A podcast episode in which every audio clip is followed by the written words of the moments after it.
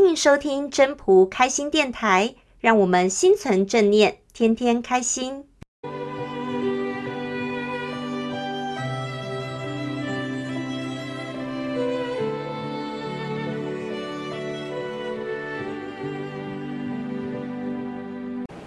各位朋友，大家好，我是主持人 Marine。今天我们请到了分享人来跟我们分享《道德经》第十四章“视之不见，名曰夷”。所以现在我们就赶快来听听他要跟我们分享的是什么样的心得吧。大家好，我是小彪。今天非常高兴再次与大家分享《道德经》。今天要分享的章节是第十四章“视之不见，名曰夷”。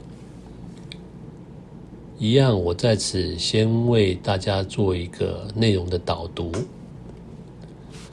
视之不见，名曰夷；听之不闻，名曰希；博之不得，名曰微。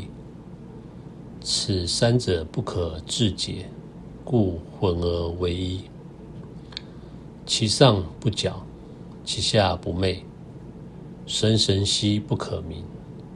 复归于无物，是谓无状之状，无物之象，是谓惚恍。迎之不见其首，随之不见其后。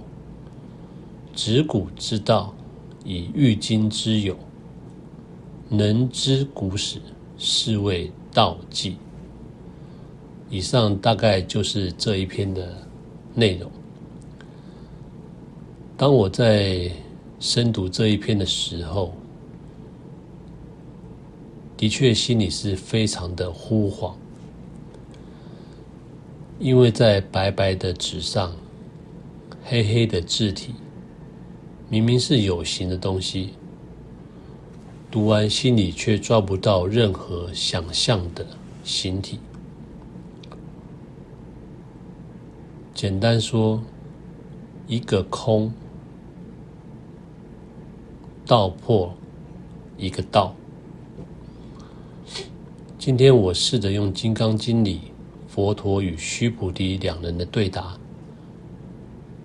来与本章节做连结，并理解这一篇的内容。我相信大家都知道佛陀是谁，但须菩提呢？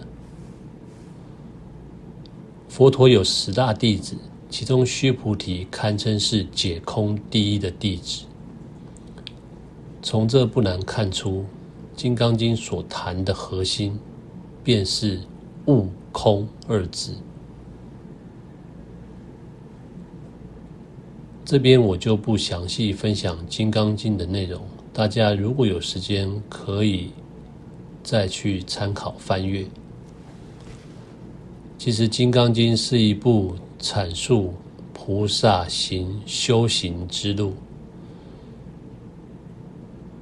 人的苦恼来自于对于世间诸相的执着，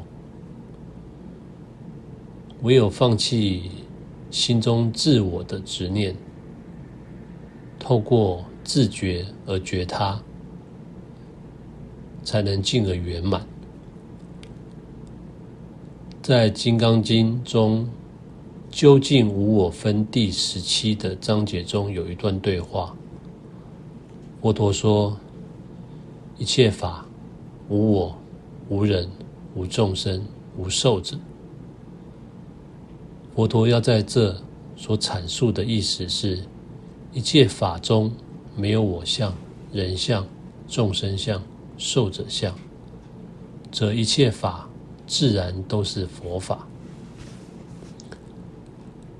而在《金刚经》其中一段四句偈，佛陀是这么说：“一切有为法，如梦幻泡影，如露亦如电，应作如是观。”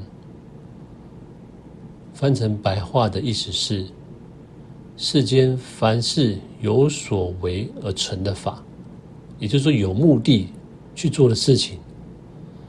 都是生灭无常，如梦如幻，如泡如影，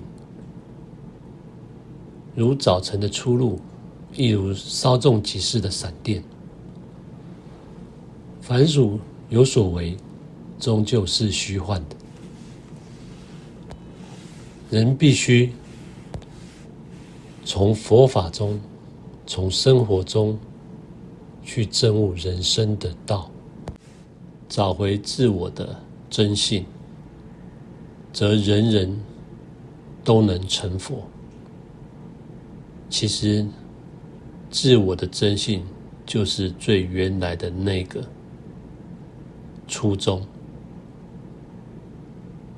而在《心经》的开头就提到，观自在菩萨行深般若波罗蜜多时，照见五蕴皆空，度一切苦厄。白话的意思是说，观世音菩萨在进行深度菩萨智慧之解说时，清楚地将色、受。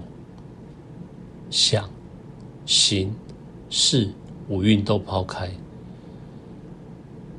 心态不被自己的主观意念所左右，才能成为菩萨，帮众生解救一切的痛苦跟灾难。又提到舍利子，色不异空，空不异色，色即是空，空即是色，受想行识亦复如是。舍利子是当时提问观世音菩萨的佛陀弟子，而身处空界的菩萨，在三界十方世界进行救度，包含人类所处的有形体色界，要做的事情跟无形体的空界环境都是一样的，不管。有无形体的各界都是一视同仁，没有不同。宇宙十方世界众生的外在形体和环境只是假象，也就是说，佛教里面所说的一合相。但本性在如来藏。所谓这个如来藏，他所说的意思就是一个。空无形体的灵，因为本性真实的本性，才能了解，才能看到众生真实的样貌。所以这边提到本性这个重点，即是自我的觉知，了解自我的真性。才不会为相所困住。在《道德经》本章中，也可以引用达摩祖师曾经说过类似的话：“那看不到的东西，听那听不到的声音，知道那不知道的事，才是真理。这就是道。”而我个人的。体悟，其实老子在《道德经》里的智慧与佛家所传达的义理是相通的。人生的道存在于生活之中，但他却看不到、听不到，也摸不着。唯有借由澄澈的内心去体悟跟感知生活周遭的大小事所传达的讯息。在面对未知的未来，才能顺应自然的无常、事变，而达到趋吉避凶、平安健康。在《道德经》的第一章，便很清楚的告诉我们：道就在大自然之理里面，所以常无欲。以观其妙。当你没有欲望的时候，也是进入一个空的时候，不住相的时候，你自然就能看见这世间原本的面貌与天地运行的规律。今天我要跟大家分享的内容就到这，谢谢大家的聆听。谢谢大家的收听。要是你喜欢今天的分享，请记得帮我按赞、订阅，还要打开小铃铛。如果你是在 Pocket 收听的，除了订阅跟分享之外，也别忘了给五颗星的评价哦。我们下次再见喽，拜拜。